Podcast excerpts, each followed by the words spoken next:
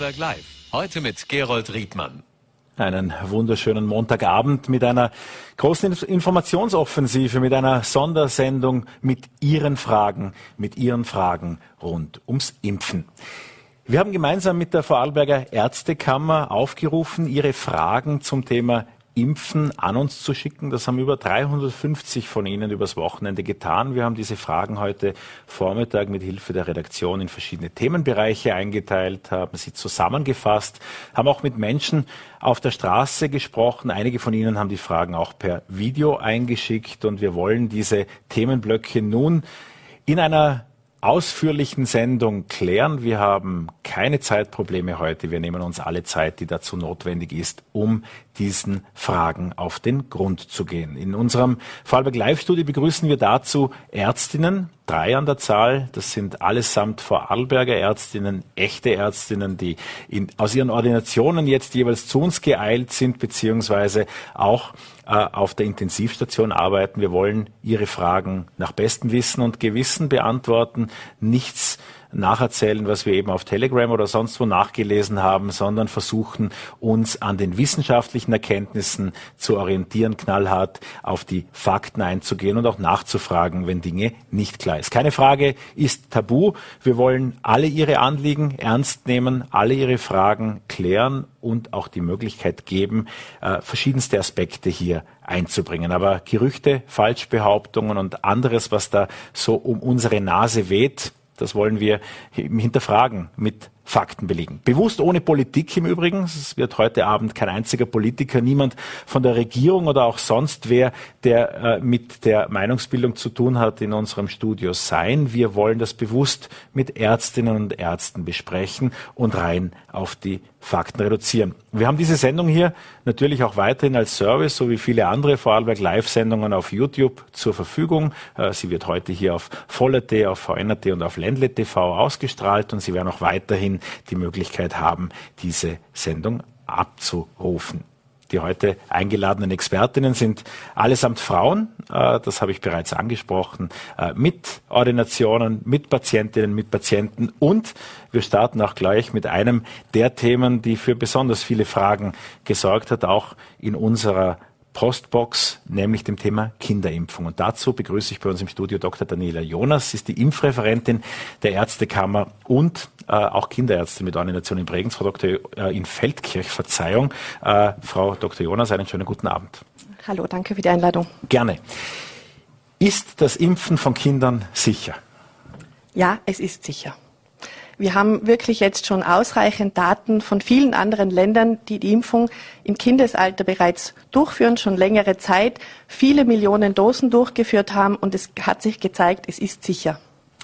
Wir sehen hier im Hintergrund die Impfstraße in Dornbirn. Viele Kinder sind da jetzt auch gerade dieser Tage wieder, weil zum zweiten Stich äh, die Termine fällig geworden sind für die, die nach der ersten Möglichkeit Ende November geimpft haben. Und Fragen, die uns erreichen, sind auch, wieso soll ich mein Kind überhaupt impfen lassen, wenn doch die Verläufe bekanntermaßen nur mild oder gar symptomlos sind bei Kindern?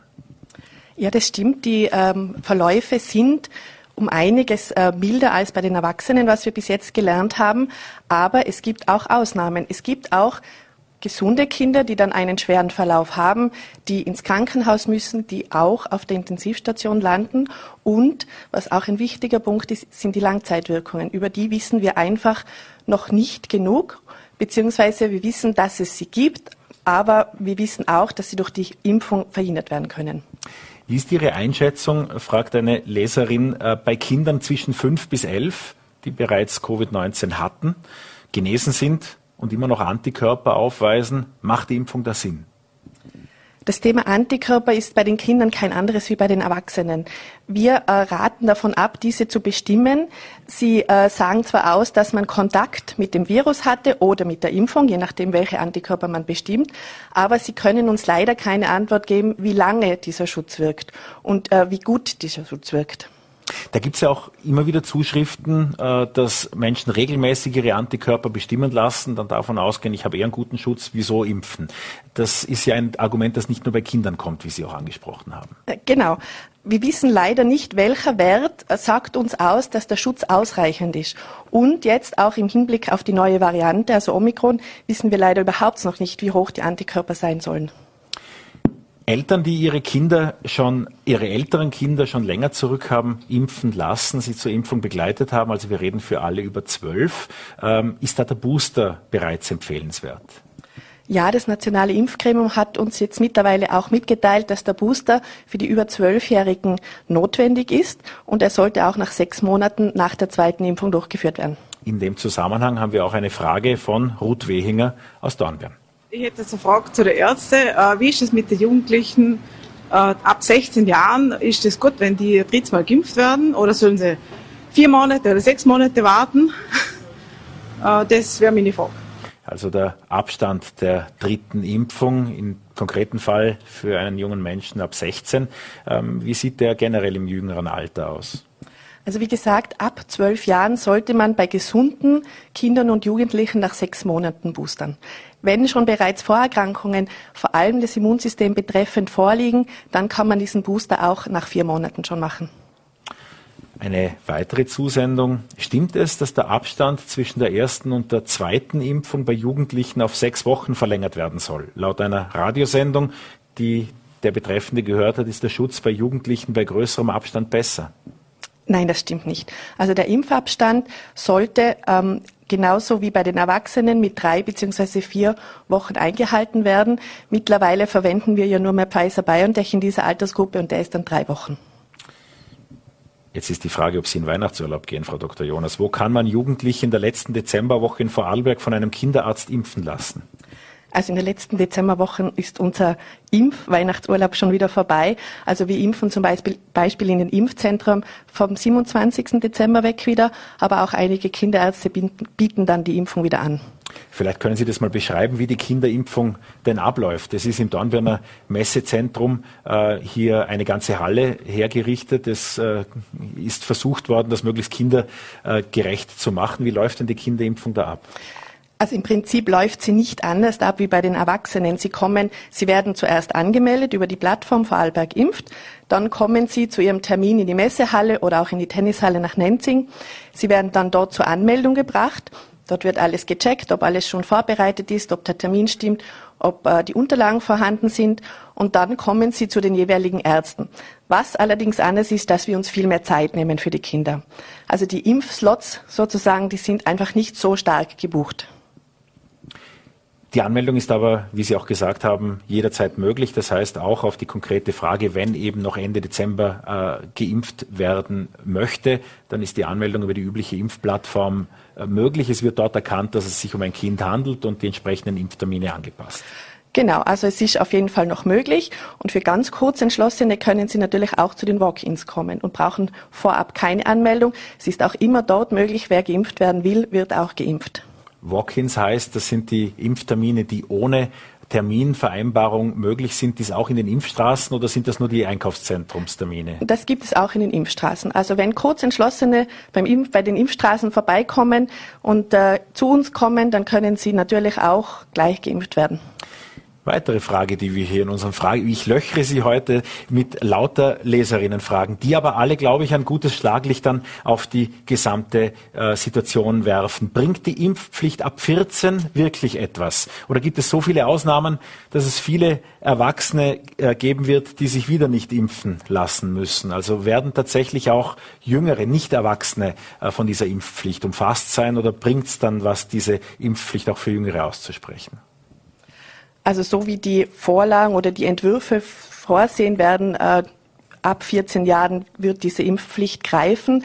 Ausnahmen von dieser Impfpflicht nach Gesetzesentwurf gibt es nur in ganz einzelnen medizinisch begründeten Fällen.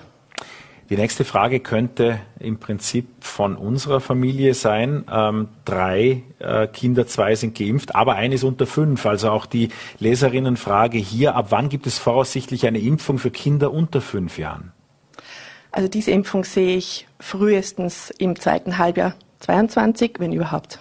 Es hat auch kürzlich gerade wieder Nachrichten gegeben, dass sich das verzögert, weil eben äh, dort gegebenenfalls auch eine dritte Impfung äh, in der Impfsequenz getestet wird. Da scheint noch vieles unbekannt zu sein. Genau, wir mussten natürlich jetzt auch bei dieser Impfung im Vorfeld schon viel lernen. Wir sind ja jetzt auch bei drei empfohlenen Teilimpfungen und äh, so wie es auch bei vielen anderen Kinderimpfungen ist, besteht sehr wahrscheinlich diese dann auch aus, auch aus drei Teilimpfungen, aber da sind jetzt einfach die Daten noch nicht öffentlich.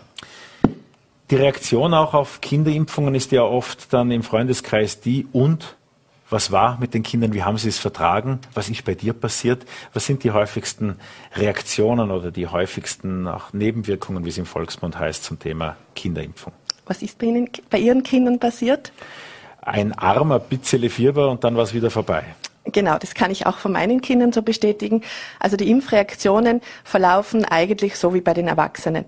Sie bekommen ja eine viel geringere Dosis, also es gibt lokale Impfreaktionen im Sinne von Schmerzen an der Einstichstelle, Rötungsschwellen, etwas Müdigkeit, Kopfschmerzen oder auch Fieber.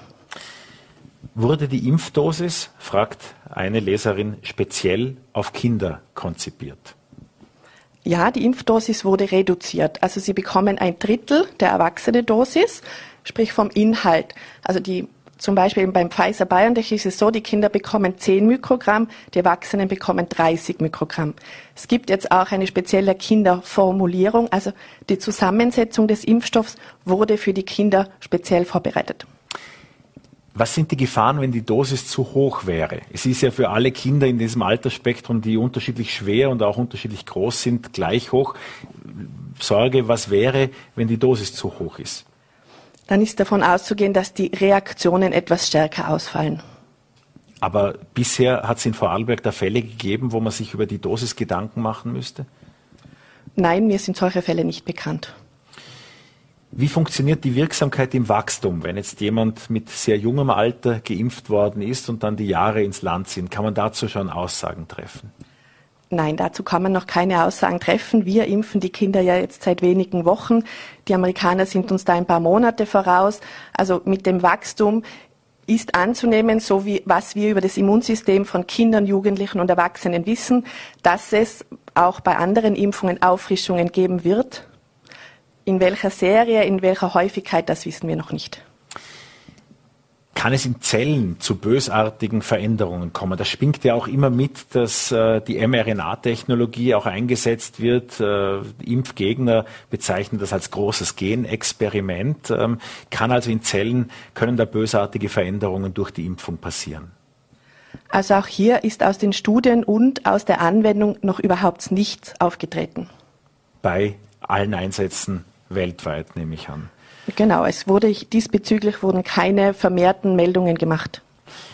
Die Leserfrage, die ich äh, unkommentiert so vortragen möchte zum Thema Long Covid, äh, auch bei Kindern, äh, was dazu bekannt ist und wie geht es unseren Kindern geimpft in zehn Jahren? Wie geht es unseren Kindern ungeimpft in zehn Jahren? Das kann ich nicht sagen. Es, ähm, ich kann Ihnen sagen, dass Sie mit der Impfung einen Schutz haben, jetzt vor einer Infektion und vor schweren Verläufen, dass sie auch vor Long-Covid geschützt werden. Was in zehn Jahren ohne Impfung passiert, das kann ich nicht voraussagen. Das wissen wir nicht. Die Impfung ähm, und äh, vor allem, was in den nächsten Wochen und Monaten passieren wird, ist äh, hier gefragt, nämlich zu äh, wie viel Prozent nützt die Impfung bei Kindern denn gegen die bald vorherrschende Variante Omikron? Auch Kinder, die jetzt zweimal geimpft sind, auch junge Kinder sind ja zweimal geimpft und nicht dreimal geimpft. Es wird jetzt auf den Boosterstich so sehr hingedeutet im Vorfeld dieser Omikron-Welle. Was heißt das für die Jüngsten? Auch hier müssen wir noch die Zahlen abwarten. Es ist anzunehmen, dass Sie ja jetzt doch einen sehr guten Schutz haben, wenn Sie kürzlich erst die zweite Impfung bekommen haben. Da ist das Immunsystem gerade mit äh, sehr gut in, in, in Schwung gekommen. Und wir haben ja auch bei den Erwachsenen gesehen, dass es über die Monate dann wieder abgenommen hat, also in den vier bis sechs Monaten nach der zweiten Impfung. Die nächsten Wochen werden die Kinder sicher gut geschützt sein. Was in den nächsten paar Monaten ist, wird sich dann zeigen. Vermutlich wird auch für die Kinder dann die Boosterimpfung kommen.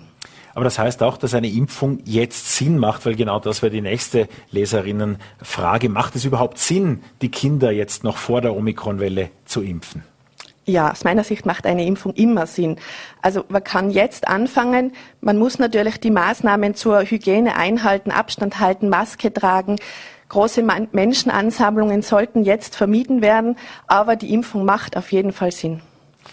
Und das ist eine Frage, die wahrscheinlich äh, viele auch über die Pandemie und die verändernden äh, Anweisungen, auch die veränderten Hinweise so mitnehmen würden. Warum ändert sich immer alles so schnell? Jeder sagt ständig was anderes. Ja, das ist sicher nachzuvollziehen und ich verstehe die Leute auch, dass sie da verunsichert sind. Auch wir müssen viel lernen, die Wissenschaft muss viel lernen und ganz viel Daten sammeln und natürlich immer so aktuell wie möglich diese Daten dann weiterleiten und daraus die richtigen Schlüsse ziehen. Wir haben diese Sendung in verschiedene Blöcke unterteilt. Das war jetzt der erste Block zum Thema Kinderimpfung. Wir haben noch weitere Themen, die mit Kindern zu tun haben, nämlich äh, vor allem die Kleinkinder während der Stillzeit, aber auch äh, die äh, Periode der Schwangerschaft, inwieweit dort die Impfung Implikationen haben könnte. Das kommt äh, alles im weiteren Verlauf dieser Sendung. Und Frau Dr. Jonas, wir werden uns am Ende dieser Sendung noch einmal sehen, dann auch mit allem sozusagen, was übrig geblieben ist, die Fragen, die niemand anders beantwortet beantworten wollen, die kriegen Sie dann äh, am Ende. Also vielen Dank äh, schon mal für diesen Moment.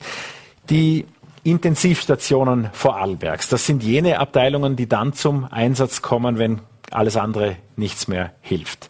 Aktuell liegen 24 Menschen auf den Intensivstationen. Die Zahl ist zum Glück in den vergangenen Tagen etwas zurückgegangen. Ähm, und ich begrüße jetzt bei uns Frau Dr. Claudia Riedlinger. Sie ist Intensivmedizinerin am LKH in Bregenz und im Vorstand der Vorarlberger Ärztekammer. Frau Dr. Riedlinger, Sie haben ja als Oberärztin täglich mit Intensivpatienten zu tun. Ähm, und ich denke, es ist eine gute Möglichkeit, auch direkt in die Leserfragen einzusteigen. Alexander M. fragt, wie hoch war die Intensivbettenauslastung in den Jahren vor Corona? Und damit verbunden ja auch diese Nachfrage, wie schwierig es ist zu erfassen, welche Betten denn jetzt reserviert sind, da sind, frei sind und wie schnell wir dann überhaupt an der Grenze sind. Also die Berechnung der Intensivstationen geht von einer durchschnittlichen Belagszeitzahl von 70 Prozent aus. Wenn 70 Prozent Auslastung auf Intensivstationen regelmäßig überschritten wurden, dann müssen zusätzliche Betten gebaut werden und, und auch mit Personal dementsprechend ausgebaut werden. Diese Zahl, diese 70 Prozent, hatten wir mit den 46 regulären Intensivbetten, die wir in Vorarlberg laut österreichischem Krankenanstaltenplan auch haben, sind wir immer gut ausgekommen mit diesen 46 Betten. Aber wie Sie gerade gesagt haben, wenn heute zum heutigen Tag 24 Patienten mit derselben Erkrankung auf der Intensivstation liegen, kommt das dann zum Überlaufen. Ich verstehe auch, dass es für für, die, für den Laien sehr schwierig ist, diese Prozentzahl der belegten Betten zu deuten weil laut, dem, laut der Taskforce und laut dem Katastrophenplan, den wir dann in Kraft setzen, können wir ein gewisses Maß an zusätzlichen Überwachungsplätzen und, und professorischen Intensivbetten aufmachen. Und wenn wir zehn solche Betten eröffnen oder aufmachen, sind die numerisch dann drinnen und dann kommt natürlich eine Belegung von weniger Betten, von weniger Prozent heraus. Wir lesen jeden Morgen in der VN, ah, es sind nur 24 oder 32 und in Summe steht da 56 oder 58 Betten. Die Politik sagt, ach, kein Problem, das Gesundheitssystem ist an der Grenze, aber es ist alles noch irgendwie gemacht worden. Wie ist das denn so, wenn man am Wochenende im Dienst ist und ein Bett für einen Patienten braucht? Also wir haben uns in, in all den Wellen schon damit angefreundet, dass wir, nachdem wir unsere Patienten angeschaut haben, dass wir als nächstes in den in den Bettenplan der, der Landeskrankenhäuser hineingehen, damit wir, wenn wir keine Betten mehr haben, schon im Vorfeld wissen, welches Krankenhaus hat noch Kapazitäten. Und wir schließen uns kurz, wenn es sehr eng wird, dass wir auch entsprechend Vorlaufzeit haben zum zum zusätzliche Betten aufmachen oder für Überwachungspatienten solche Betten für kurzfristige Spitzen zum Abdecken, die auch personell abdecken können. Wie gesagt, wir brauchen auch hier Vorlaufzeit, weil, weil die Intensivpflege speziell ist natürlich sehr, sehr strapaziert jetzt und, und voll mit den Intensivpatienten und Intensivstationen, die eröffnet sind, beschäftigt, sodass wir dann zusätzliches Personal aus der Anästhesiepflege abziehen müssen und jonglieren müssen, wo wir hier dann dieses zusätzliche Bett freimachen können. Apropos zusätzliche Betten, das ist eine Frage, die so einfach wie sie ist, wahrscheinlich ähm, schwierig äh, dann auch in der Beantwortung ist. Aber warum macht man nicht einfach mehr Intensivbetten? Die Intensivbetten und, und die Beatmungsgeräte sind ja nicht das Problem, sondern das Problem ist die, die Intensivpflege und auch die ärztliche Betreuung dieser Patienten. Die Betreuung dieser Patienten ist sehr personalintensiv, sodass das fast eine 1 zu 1 Betreuung rund um die Uhr gewährleistet sein muss. Und die Ausbildung zur Intensivfachkraft bedeutet ja, dass nach der regulären Ausbildung zum Krankenpflegediplom oder auch der FH eine zusätzliche weitere einjährige Fachausbildung für die Intensivpflege notwendig ist, bevor die dann auf den Intensivstationen arbeiten können. Sodass natürlich das nicht so einfach ist, einfach sagen, okay, wir machen jetzt nochmal drei Betten auf, wir brauchen dann halt nochmal rund um die Uhr auch intensiv geschultes Personal. Und es ist ja nicht so, dass man diesen Patienten, der beatmet ist, an das Gerät dranhängt und dann stellt man das ein und dann lässt man das einmal, bis am nächsten Tag der nächste kommt. So funktioniert Intensivmedizin nicht sondern es braucht dieses andauernde Betreuen und auch das Einstellen auf neue Situationen. Wir haben auch per Video bei Leserinnen und Lesern, bei Zuschauern und Zuschauerinnen nachgefragt und äh, Andreas Eisenhut aus Feldkirch hat eine Frage zu Geimpften und Ungeimpften. Meine Frage wäre, wie ist derzeit in Vorarlberg das Verhältnis äh, geimpfter und ungeimpfter Patienten in den Intensivstationen? Ich habe mich heute nochmal mit dem Intensivkoordinator Oberarzt List vom Krankenhaus Feldkirch kurz geschlossen und er sagt, über alle Intensivstationen, auch jetzt gerade in der vierten Welle, hatten wir 80 Prozent ungeimpfte Patienten. Also es ist 80 Prozent sind ungeimpft, 20 Prozent sind geimpfte Patienten, wobei hier natürlich auch manchmal die zweite Impfung schon etwas länger zurückliegt und dann ist es so eine Sache, sind die ungeimpft nicht mehr geschützt. Deshalb Aber in der Statistik sind die, sind die als geimpft. zweimal AstraZeneca irgendwann im Februar des, dieses Jahres, das wäre auch nach wie vor als geimpft in der Statistik. Ja. Ähm, wie hoch ist der Prozentsatz von Corona-Infizierten bis 50 Jahren, die auf der Intensivstation versorgt werden müssen? Und da schwingt ja mit, sind es nur die Alten oder sind auch Jüngere dabei? Also ich weiß jetzt, die, die exakten Prozentzahlen sind natürlich noch in der laufenden vierten Welle nicht zu erheben. Die wird sicher Oberst List, führt eine ganz klare Statistik, wo auch Vorerkrankungen vermerkt sind, das Alter der Patienten. Jetzt vom Bereich von uns haben wir, haben wir, wie gesagt, 80 Prozent Ungeimpfte. Und was auffallend ist, jetzt in der vierten Welle sind viele Patienten zwischen 30 und 60 Jahren alt und ein Teil dieser Patienten hat überhaupt keine Vorerkrankungen, hat keine vorbestehende Heimmedikation, also braucht keine Medikamente und ist trotzdem so schwer an Covid erkrankt, dass eine Intensivbehandlung notwendig wurde. Die Frage zeugt von deutlicher Berechnung, nur ich stelle sie trotzdem. Wer hat größere Chancen zu überleben, geimpfte oder ungeimpfte Menschen? Wir haben zufällig zwei gleich alte Patienten, gehabt, einer geimpft, einer ungeimpft. Der, der Geimpfte mit zusätzlichen schweren Vorerkrankungen hat die Intensivstation hat auf die Normalstation verlegt werden können und den anderen Patienten ohne Vorerkrankungen, der ist leider an Covid verstorben. Also das heißt bei Ihnen die Thematik, vielleicht können wir das auch generell mal beschreiben. Wir sehen auch ja hinter uns eine Situation aus einer Intensivstation. Wie, wie bekommen Sie die Patienten? Wie, wie sind typische Verläufe? Was wäre bei Ihnen das normale Arbeitsbild derzeit? Also die Patienten kommen von zu Hause, kommen ins Krankenhaus mit zunehmender Atemnot aufgrund der Covid-Erkrankung, hohem Fieber, sind dann einmal auf der Normalstation. Da bekommen Sie Sauerstoff über die normale Sauerstoffmaske oder eine Nasenbrille.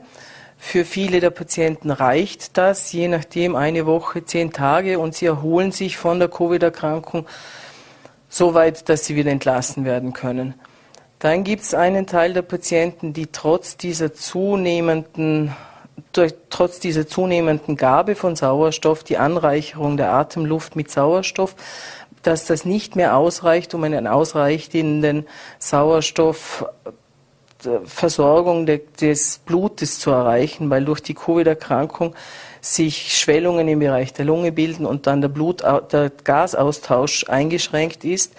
Diese Patienten werden dann auf die Intensivstation übernommen und dann wird mit Beatmungsgeräten zuerst einmal mit einer Mund-Nasen-Maske, die sehr eng auf, der, auf dem Gesicht sitzen muss, mit Druck dann der Patient Sauerstoff höher konzentriert war angegeben, also erhält er noch mehr Sauerstoff und erhält gleichzeitig durch, wie wenn man hineinbläst in den Patienten, das hilft ihm beim Atmen, weil die Patienten sich, wenn sie so schwer atmen, an der Sauerstoffbrille allein sich dann auch zusätzlich erschöpfen, wenn sie immer so, so, so, also so nach Luft ringen. Durch diese Maske muss dann gerade am Anfang auf der Intensivstation den ganzen Tag vom Patienten getragen werden. Das wird dann so hinten festgeschnallt. Das hat man auch in den Bildern schon gesehen, wie das funktioniert. Der Patient muss auch mit dieser Maske in Bauchlage schlafen. Dazu kann er, bekommt er dann auch Medikamente, dass, dass, dass sie das aushalten. Und nur für die kurze Zeit des Essens wenn sie herausgesetzt werden in den Lehnstuhl, da muss man wirklich sagen, sie werden herausgesetzt, weil die Patienten, wenn sie auf der Intensivstation sind, zum Teil so schwach sind, dass sie nicht mehr stehen können, geschweige denn laufen können. Im Idealfall funktioniert das dann, erholt sich die Lunge während dieser Zeit und, und der Patient kann dann von dieser, von dieser eng sitzenden Maske immer längere Zeit nur mit Sauerstoff versorgt werden. Und es sind wunderschöne Augenblicke, wenn man sieht, dass Patienten, auch 40, 50-jährige Patienten, dann die ersten Schritte vielleicht so da hinüber bis zur Kamera dann wieder schaffen und das mit Rollator und mit Intensivpflege und Pflegerinnen und Physiotherapie das wieder schaffen, die ersten Schritte zu machen. Bei manchen Patienten reicht auch diese Sauerstoffmaske, diese Maske nicht mehr zur, als Atemunterstützung, also diese nicht-invasive Beatmung und die müssen dann intubiert werden. Intubiert werden heißt, die Patienten werden in Narkose gelegt und sie bekommen dann einen Schlauch durch den Mund in die Lunge hinuntergesetzt und werden dann im, im, im, in der Narkose künstlich beatmet. Das, weil das ein wichtiger Punkt ist, auch in einem Krankheitsverlauf, weil für alle, die uns jetzt zusehen, der Punkt der Intubierung äh, ist ja eigentlich von der Überlebenschance dann mehr oder weniger 50-50, würde ich das jetzt einmal äh, im, im Laienjargon ausdrücken. Aber es ist tatsächlich so, dass auch erfahrene Medizinerinnen wie Sie ja durchaus sagen, die Hälfte der Patienten überlebt ab diesem Zeitpunkt. Das ist sicher so, dass aber natürlich dann nicht die Intubation selber, also das Setzen des Atmungsschlauches das Problem ist, sondern das sind halt jene Patienten, wo die Covid-Erkrankung weiter fortschreitet, trotz unserer Medikamente, die wir unterstützend nur einsetzen können, schreitet die, die Vernarbung quasi in der Lunge so weiter fort, dass die Lunge so schwer geschädigt ist, dass, dass diese weniger invasive Technik mit der Maske alleine nicht mehr ausreicht und Sie brauchen diesen Schlauch. Aber wenn ich bei Ihnen liege auf Station, in Bauchlage in dem Fall, äh, und die Beatmung äh, nicht dazu führt, dass die Sauerstoffwerte sich erholen oder mein Gesamtzustand sich erholt, äh, wie, wie, wie passiert, das ist ja eigentlich dann auch der letzte Punkt, so wie Sie das beschreiben, an dem ich mitbekomme, dass mir dieser Tubus gesetzt wird. Genau, das, das, die unmittelbare das Setzen des Tubus, da ist man wie bei, bei einer Narkose, bei einer Operation bekommt man das auch nicht mit. Aber wir müssen natürlich die Patienten, wir können ja nicht, das heißt immer so, naja, da setzt man diesen Patienten oder man hat unseren Angehörigen in Tiefschlaf gesetzt. Das macht so ein bisschen den Eindruck manchmal, Schlaf klingt so erholsam und, und dann, dann wecke man nachher wieder und dann macht er die Augen auf und ist alles wieder gut das Tiefschlaf stimmt am Anfang, aber wir müssen den Patienten auch mit dem liegenden Schlauch im Hals dann wacher werden lassen, damit er wieder selber beginnt zu atmen, damit wir ihn von der Beatmungsmaschine entwöhnen können. Und da bekommt er sicher was mit wieder, oder? Natürlich bekommen die Patienten Medikamente, die, die ihre Schmerzen lindern, dass man nicht dauernd so wirkt, wenn der Schlauch da drinnen steckt, es sind ja dann noch andere Schläuche, die Intensivpatienten brauchen. Zur, der kann ja dann nicht mehr selber essen, einen Schlauch durch die Nase für die Ernährung benötigt, die Schläuche am Hals oder, oder unter dem Schlüsselbein für die Medikamentengabe vom Blasenkatheter angefangen, über all diese Schläuche, die der Patient dann braucht. Und dann kann man sich vorstellen, wenn natürlich dann große Patienten oder halt schwere, schwer kranke Patienten einmal am Tag in Bauchlage gebracht werden müssen, weil das ist ganz wichtig, dass die Lunge besser belüftet wird, auch die ab, abliegenden Teile, dass das besser geht, so dass man dann schauen muss, wie viel man da Personen braucht zum so einen drehen, damit alle diese Schläuche drinnen bleiben, dass der Patient optimal sich gut lagert, dass er keine Druckstellen kriegt, weil er muss dann über 12 bis 14 Stunden in Bauchlage beatmet werden. Da braucht man dann schon einen Arzt und zusätzlich drei Pflegekräfte, die uns helfen, diesen Patienten umzudrehen, in Bauchlage zu bringen und dasselbe am nächsten Tag wieder zurück. Eine Frage, die uns äh, hier erreicht hat, ist, äh, dass es insgesamt fünf Spitäler beziehungsweise also Spitäler sagen wir so in jeder äh, Stadt Vorarlberg mindestens gibt. Wieso hat man nicht zwei Spitäler auf die Corona-Krise ausgerichtet und in einer anderen könnte der normale Betrieb weitergehen? Gut, diese Entscheidung fällen nicht wir vor Ort. Diese Entscheidung fällt die Taskforce, die sich das genau anschaut. Wir sehen, dass es natürlich schon schwierig ist, wenn zwei Spitäler quasi geschlossen werden für, für auch Nicht-Covid-Patienten, sodass dann für die, für die Nicht-Covid-Patienten die Wege in das Krankenhaus deutlich weiter sind, sodass natürlich viele zusätzliche Fahrten, nicht nur Covid-Patienten von A nach B gefahren werden müssen, sondern auch nicht-Covid-Patienten in weiter entfernte Häuser legen, sodass wahrscheinlich aus diesem Grund auch darauf geachtet wird, dass wir das dezentral lösen. Außerdem, wenn wir denken, dass wir heute 24 Intensivpatienten haben, kommen wir schon allein die Intensivpatienten kriegen wir nicht in diesen Spitälern unter. Also die müssen sowieso dann in andere Häuser gehen, so dass das wohl die Entscheidung ist. Aber da gibt es einen ganz klaren Plan von der Taskforce, die entscheidet, wann welche Eskalationsstufe ist und wann wo Patienten betreut werden müssen, dass man das Personal dementsprechend auch austauschen kann und, und von oder zuordnen muss. Eine oft wiederholte Behauptung von Impfgegnern, aber äh, auch äh, auf, auf äh, diesen Corona-Demos hat man das kürzlich gehört, die FPÖ-Politikerin Velakovic, die ja bemerkenswerterweise auch ein Medizinstudium absolviert hat, äh, hat behauptet, dass äh, die Intensivstationen nur deshalb so voll seien, weil dort lauter Menschen mit Impfschäden liegen würden liegen wirklich so viele Patienten mit Impfschäden auf den Intensivstationen? Also nachdem wir diese Aussage in den Medien gehört haben, haben wir dann sofort einmal in Felchich angerufen, weil wir in Bregenz hatten keinen Intensivpatienten, der durch einen Impfschaden auf der Intensivstation gekommen ist. Und auch das hat mir Oberarzt List heute bestätigt, dass in Vorarlberg kein Patienten wegen Impfschäden auf einer Intensivstation gelandet ist und dort behandelt werden musste. Das heißt, ein Haufen Corona-Patienten, 80 Prozent davon ungeimpft, aber niemand mit einem Impfschaden. Richtig. Was sind überhaupt Impfschäden? Diese Impfschäden, ich habe auch mit dem, mit dem leitenden Oberarzt der internen Abteilung noch gesprochen, wie viele Patienten mit Impfschäden auf der Normalstation behandelt wurden. Und der sagt, sie hatten im Frühjahr eine Handvoll Patienten, die wegen stärkerer Kopfschmerzen oder hohem Fieber aufgenommen werden mussten und dann ganz genau abgeklärt wurden, wo ein CT gemacht wurde, weil man damals vor dieser Thrombose im Gehirn solche Angst gehabt hat. Aber auch das hat sich nicht bestätigt. Also die intensiv, das eigentlich sind die Impfschäden oder ne-, eben Nebenwirkungen, die eine stationäre Behandlung notwendig machen, sind die sogenannten Thrombosen. Und da hat es einen Patienten gegeben, der hatte aber im Vorfeld schon einmal eine eine Thrombose in der Lunge, also eine Lungenembolie, und hat dann in Nähe zur Impfung wieder eine Lungenembolie gehabt, wobei da nicht eindeutig geklärt worden werden konnte, ob das wirklich ein Impfschaden ist. Also auch er sagt, es waren Patienten stationäre Behandlung wegen stärkeren Kopfschmerzen, wegen höherem Fieber, also allgemeine Reaktionen auf die Impfung, die dann zur Beobachtung ein, zwei Nächte stationär im Krankenhaus waren, genau durchuntersucht wurden und es hat sich kein Impfschaden nachweisen lassen.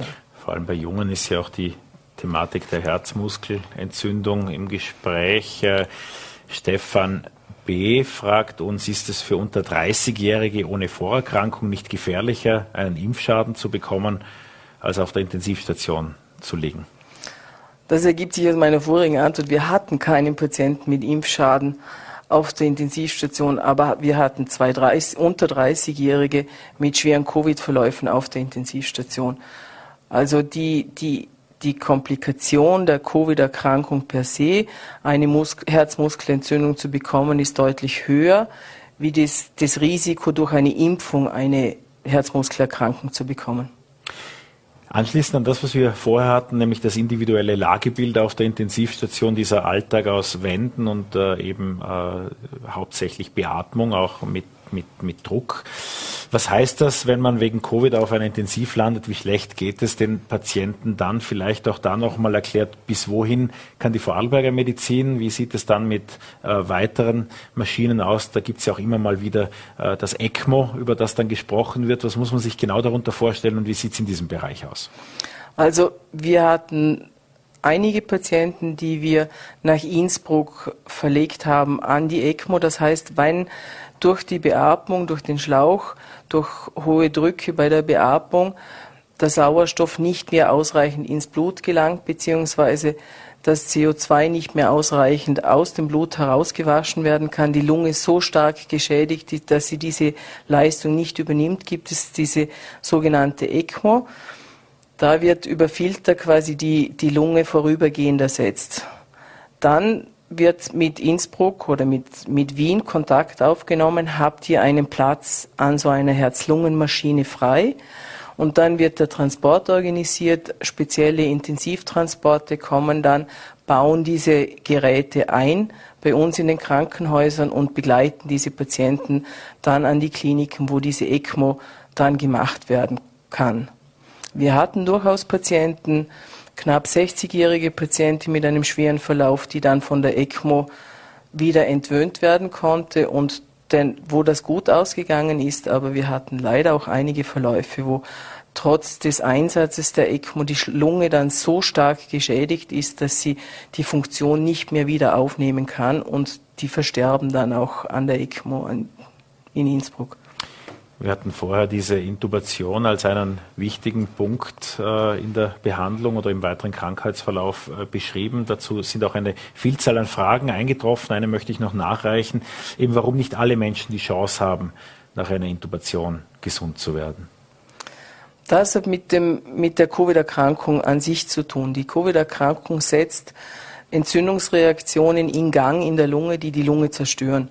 Und wenn dieser Prozess durch Medikamente und durch die vorübergehende Beatmung nicht gestoppt werden kann und, und es zu einem Fortschreiten dieser Zerstörung der Lunge kommt, dann, dann kann auch nicht mehr beatmet werden, weil der Weg zwischen, zwischen dem, der, der Luft und dem Blut so dick wird, dass da einfach nichts mehr durchgeht. Und das, wenn die Lunge zerstört ist, kann sich die wenn sie so, das, die, das ist so ähnlich wie wenn sie vernarbt.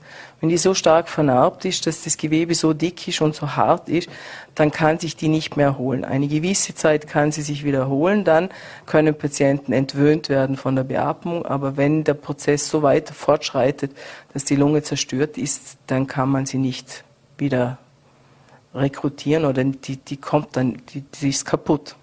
Einige Fragen behandeln sich auch mit der Angehörigenperspektive. Ich will vorausschicken, wenn normalerweise jemand im Krankenhaus landet, da muss man mindestens Milchherzen oder Blumenstrauß bringen, den man im Kiosk vorher noch eilig gekauft hat. Im Ernst, die ganze Familie will sich um einen kümmern, nimmt Anteil, möchte unterstützen. Wie sieht es im Fall von Covid-Patienten aus? In dieser akuten Phase und derzeit sind sowieso auf, im gesamten Krankenhaus die Besucher verboten oder maximal ein Besucher. Wir haben Ausnahmemöglichkeiten für die Schwerstkranken, wenn es sehr schlecht steht, dass sie sich dann zum Verabschieden ins Krankenhaus kommen. Aber wir haben immer wieder Gespräche mit den Angehörigen am Telefon. Ja, jetzt habe ich meinen Vater schon drei Wochen nicht besucht, weil er durfte auf der Intensiv, also zuerst auf der Normalstation nicht besucht werden, weil er infektiös ist. Dann kommt er auf die Intensivstation dürfen sie wieder nicht herein. Wie geht's? Ich stelle mir das für die Angehörigen äußerst schwierig vor und das, das beschreiben auch Patienten, die keine Besuche erhalten durften und Angehörige, die sich nicht selber überzeugen konnten, wie, wie geht's meinem Vater, meinem Bruder, meinem Kind. Der traurigste aller Ausgänge, der ist in Vorarlberg immerhin 417 Mal bis zum heutigen Tag passiert seit Anbeginn dieser Pandemie, nämlich dass äh, exakt diese 417 Vorarlbergerinnen und Vorarlberger mit dem Coronavirus im Körper verstorben sind. Über 30 allein waren es in den vergangenen Tagen. Äh, heute und gestern glücklicherweise keine Todesopfer zu beklagen, aber äh, allein aufgrund der Sterblichkeitsraten äh, ist natürlich auch hier noch ein weiterer Anstieg zu erwarten. Auf der Intensivstation muss es dann ja auch jeweils äh, ein Leichensack am Ende sein, einer aus Plastik, der dann zugezippt wird. Das ist keine einfache Tätigkeit und eine, die auch das medizinische Personal äh, sehr belastet. Wie, wie, wie, wie kann man denn überhaupt Abschied nehmen? Wie, wie geht das? Wie, wie, wie die, die kommen dann in die Pathologie? Wie geht das weiter? Naja, da wird dann, klar, wir machen dann auch, auch immer, wenn ein Patient verstirbt, wird dann in, in klinischen Konferenzen besprochen, hätten wir etwas anders machen können, was haben wir übersehen, was, was das wird ja analysiert, warum stirbt dieser Patient. Aber wie gesagt, es ist ja absehbar dann, dass die Lunge so weit zerstört ist. Wir haben die Bildgebung dazu, das CT, das uns dann furchtbare Bilder zeigt, dass diese Lunge so schwer geschädigt ist. Das wird uns dann halt auf der Pathologie noch bestätigt, oder? Dass man sagt, okay, das ist mit dem Überleben nicht mehr vereinbar, weil die Lunge durch Covid so schwer geschädigt ist, dass es mit dem Überleben nicht vereinbar ist. Was nehmen Sie aus den Gesprächen mit, mit den Patienten, die äh, zu Ihnen auf die Intensivstation kommen? Wenn es zu 80 Prozent, wie Sie sagten, Ungeimpfte sind, gibt es da sowas wie, hätte ich mich nur geimpft oder keine Einsicht oder solche, die Ihre Meinung nach wie vor vertreten? Welche Eindrücke nehmen Sie damit? Also ich habe durchaus auch von, von Mitte 50-jährigen Patienten gehört, die zu mir dann gesagt haben auf der Intensivstation, wenn ich das gewusst hätte, hätte ich mir und meiner Familie vieles erspart durch diese Impfung und ich war unvernünftig, dass ich mich nicht vorher geimpft haben lasse. Also da gibt es schon welche, es gibt auch die, die, die trotzdem nicht glauben. Man hört auch manchmal solche Geschichten wie, naja, jetzt ist mein Angehöriger auf der Intensivstation, der hat so schwer Luft bekommen. Was hat er jetzt wirklich? Wenn man dann sagt, nein, der hat Covid, nein, das gibt's nicht. Also es gibt auch diese äh, Menschen, die, die nach wie vor dann nicht glauben, dass es Covid ist und, und die dann sagen, die sind an was anderem gestorben. Naja, an Luftnot, aber die kriegt man nicht einfach so. Nach allem, was Sie jetzt auch über die Omikron-Variante gehört haben, wie sorgenvoll blicken Sie tatsächlich auf den Januar? Natürlich beachten wir sehr problematisch diese Zahlen, die, die da in England, wie das weitergeht, wie, wie die Verläufe sind. Das ist ja letztendlich das für uns Entscheidende. Wie viele werden so schwer krank, dass sie dann Intensivtherapie benötigen? Oder auch schon nur allein ins Krankenhaus kommen. Eigentlich haben wir geplant, jetzt mit Anfang Dezember, wo wir den Dienstplan für Jänner gemacht haben, dass wir im 10. Jänner voll durchstarten, alle Operationssäle wieder offen sind und uns dran machen, diese, die jetzt verschobenen Operationen nachzuholen, um Was mit Vollgas hineingehen. Ich muss natürlich sagen, wenn man Personal von der Anästhesiepflege auf die Intensiv zusätzlich einsetzt, dann können wir natürlich die Operationssäle nicht in dem Ausmaß weitermachen, wie, wie das, weil wir zu wenig Personal haben. Und auch Operationen, sehr große Operationen, wo im Anschluss an eine mehrstündige Operation ein Intensivaufenthalt notwendig ist, die mussten verschoben werden, weil kein Intensivplatz frei ist so dass dann immer jongliert wird, wenn dann halt sich ein Licht auftut, sagen, okay, jetzt muss, die müssen jetzt diese Operation machen, da müssen wir mehr Patienten übernehmen, damit dieses Bett frei ist für einen, für einen geplanten Eingriff, der dann eine Intensivbehandlung braucht. Aber es sind natürlich auch äh, einfach nur, wenn man statt fünf Operationszellen nur noch drei laufen hat, können, müssen Patienten verschoben werden und nicht so ganz dringliche Operationen zu einem späteren Zeitpunkt durchgeführt werden. Und es ist sehr bitter für Patienten, die natürlich Operationen vor sich hatten, jetzt im Dezember, die dann jetzt verschoben wurden auf Jänner, sind natürlich auch Schmerzpatienten darunter, Hüftoperationen bei schwerer kranken Patienten, wo man erwartet, dass sie dann vielleicht auf die Intensiv kommen, sagen wir, okay, das geht sich jetzt nicht aus. Tumorpatienten werden, wenn sobald irgendwo nur ein bisschen eine Chance ist, werden die natürlich vorgenommen, weil da kann eine Verzögerung von mehreren Wochen sehr schwerwiegende Folgen für den Patienten haben gar nicht so einfach, was da momentan in dieser größten Forderung unseres Gesundheitssystems gemacht werden muss. Frau Dr. Riedlinger, vielen Dank, dass Sie die Zeit gefunden haben, die Fragen unserer Zuseherinnen und Zuseher zu beantworten und uns versucht haben, einen Einblick zu geben in diese für uns so fremde Welt. Danke für die Einladung. Und damit zu den gynäkologischen Aspekten rund um die Frage Impfung und Corona. Vor allem Impfung und Schwangerschaft und äh, Impfung und die Frage nach der Fruchtbarkeit beschäftigt und verunsichert viele junge Frauen. Dazu ist jetzt Dr. Michelle Kagel-Neuner bei uns. Freue mich sehr, dass Sie da sind und Zeit gefunden haben, neben dem Ordinationsdienst, den Sie heute auch schon bewältigt haben, bei uns im Studio vorbeizuschauen. Es ist ein viel diskussiertes Thema, Impfung und Schwangerschaft. Es gibt klare Empfehlungen, dass sich schwangere Frauen impfen lassen sollen. Gibt es dafür auch wissenschaftliche Daten oder wie ist bei Ihnen der Erstkontakt mit den Patientinnen? Also schönen guten Abend. Ich freue mich, dass ich hier sein darf. Ähm, der Erstkontakt mit den Patientinnen ist manchmal sehr schwierig. Die Schwangerschaft selber und auch der Kinderwunsch ist ein sehr emotionales Thema bei uns. Und es gibt sehr viele Fragen sozusagen rund um die Impfung in der Schwangerschaft. Ähm, wir empfehlen es den Frauen sehr dringend, sich impfen zu lassen. Es gibt ausreichend Daten jetzt und Zahlen, dass die Impfung auch in der Schwangerschaft ähm, sicher ist. Es kommen immer wieder diese Argumente, aber sind Sie sich sicher, sind Sie sich nicht sicher? Von unserer Seite her wird es ganz dringend empfohlen und die Impfung ist auch während der Schwangerschaft sicher. Das gilt auch für Boosterimpfungen während der Schwangerschaft, wenn zum Beispiel die ersten zwei Impfungen vor dem Schwangerschafts, äh, vor der Schwangerschaftsphase lagen. Gibt es da nach Trimestern irgendwelche Abstufungen von Empfehlungen oder kann das so generell gelten, wie Sie das gesagt haben? Nein, also wir empfehlen die Boosterimpfung ab dem zweiten Trimenon, das heißt ab der 15. Schwangerschaftswoche, ist auch von den Fachgesellschaften so empfohlen. Ähm, wir wissen einfach sozusagen, dass während des ersten Trimesters sich die ganzen Organe bilden. Selbst da würde die Impfung nichts machen, aber wir wissen, dass wir auf der sichereren Seite sind, wenn wir es ab dem zweiten Trimester empfehlen. Es gibt große Verunsicherung bei Einzelnen, auch aus den Zuschriften heraus ist die lesbar, teils widersprüchliche Infos. Man findet ja auch im Internet so alles Mögliche. Eine Frau schreibt uns, vielleicht kann man das kurz ähm, auch, ich lese das einfach so vor. Wer sagt mir, dass die Impfung an sich wirklich ungefährlich ist für, in dem Fall mein stillendes Kind, wenn es kaum Studien dazu gibt, äh, wie es im Darm aufgenommen wird? Geschweige denn Mittel- und Langzeitfolgen ersichtlich sind, da es noch keine gibt. Dass die Antikörper gebildet werden, das sieht die Schreiberin ja als positiv an. Also damit ist wohl der Übergang an, ans Kind gemeint während der Schwangerschaft. Trotzdem ist es ein Impfwirkstoff, der in die Muttermilch abgegeben wird und da ist man immer sensibel. In meiner Schwangerschaft Anfang 2021 heißt das geheißen, Schwangere und Stillende sollen sich nicht impfen. Jetzt plötzlich doch. Was stimmt jetzt? Was ist glaubwürdig?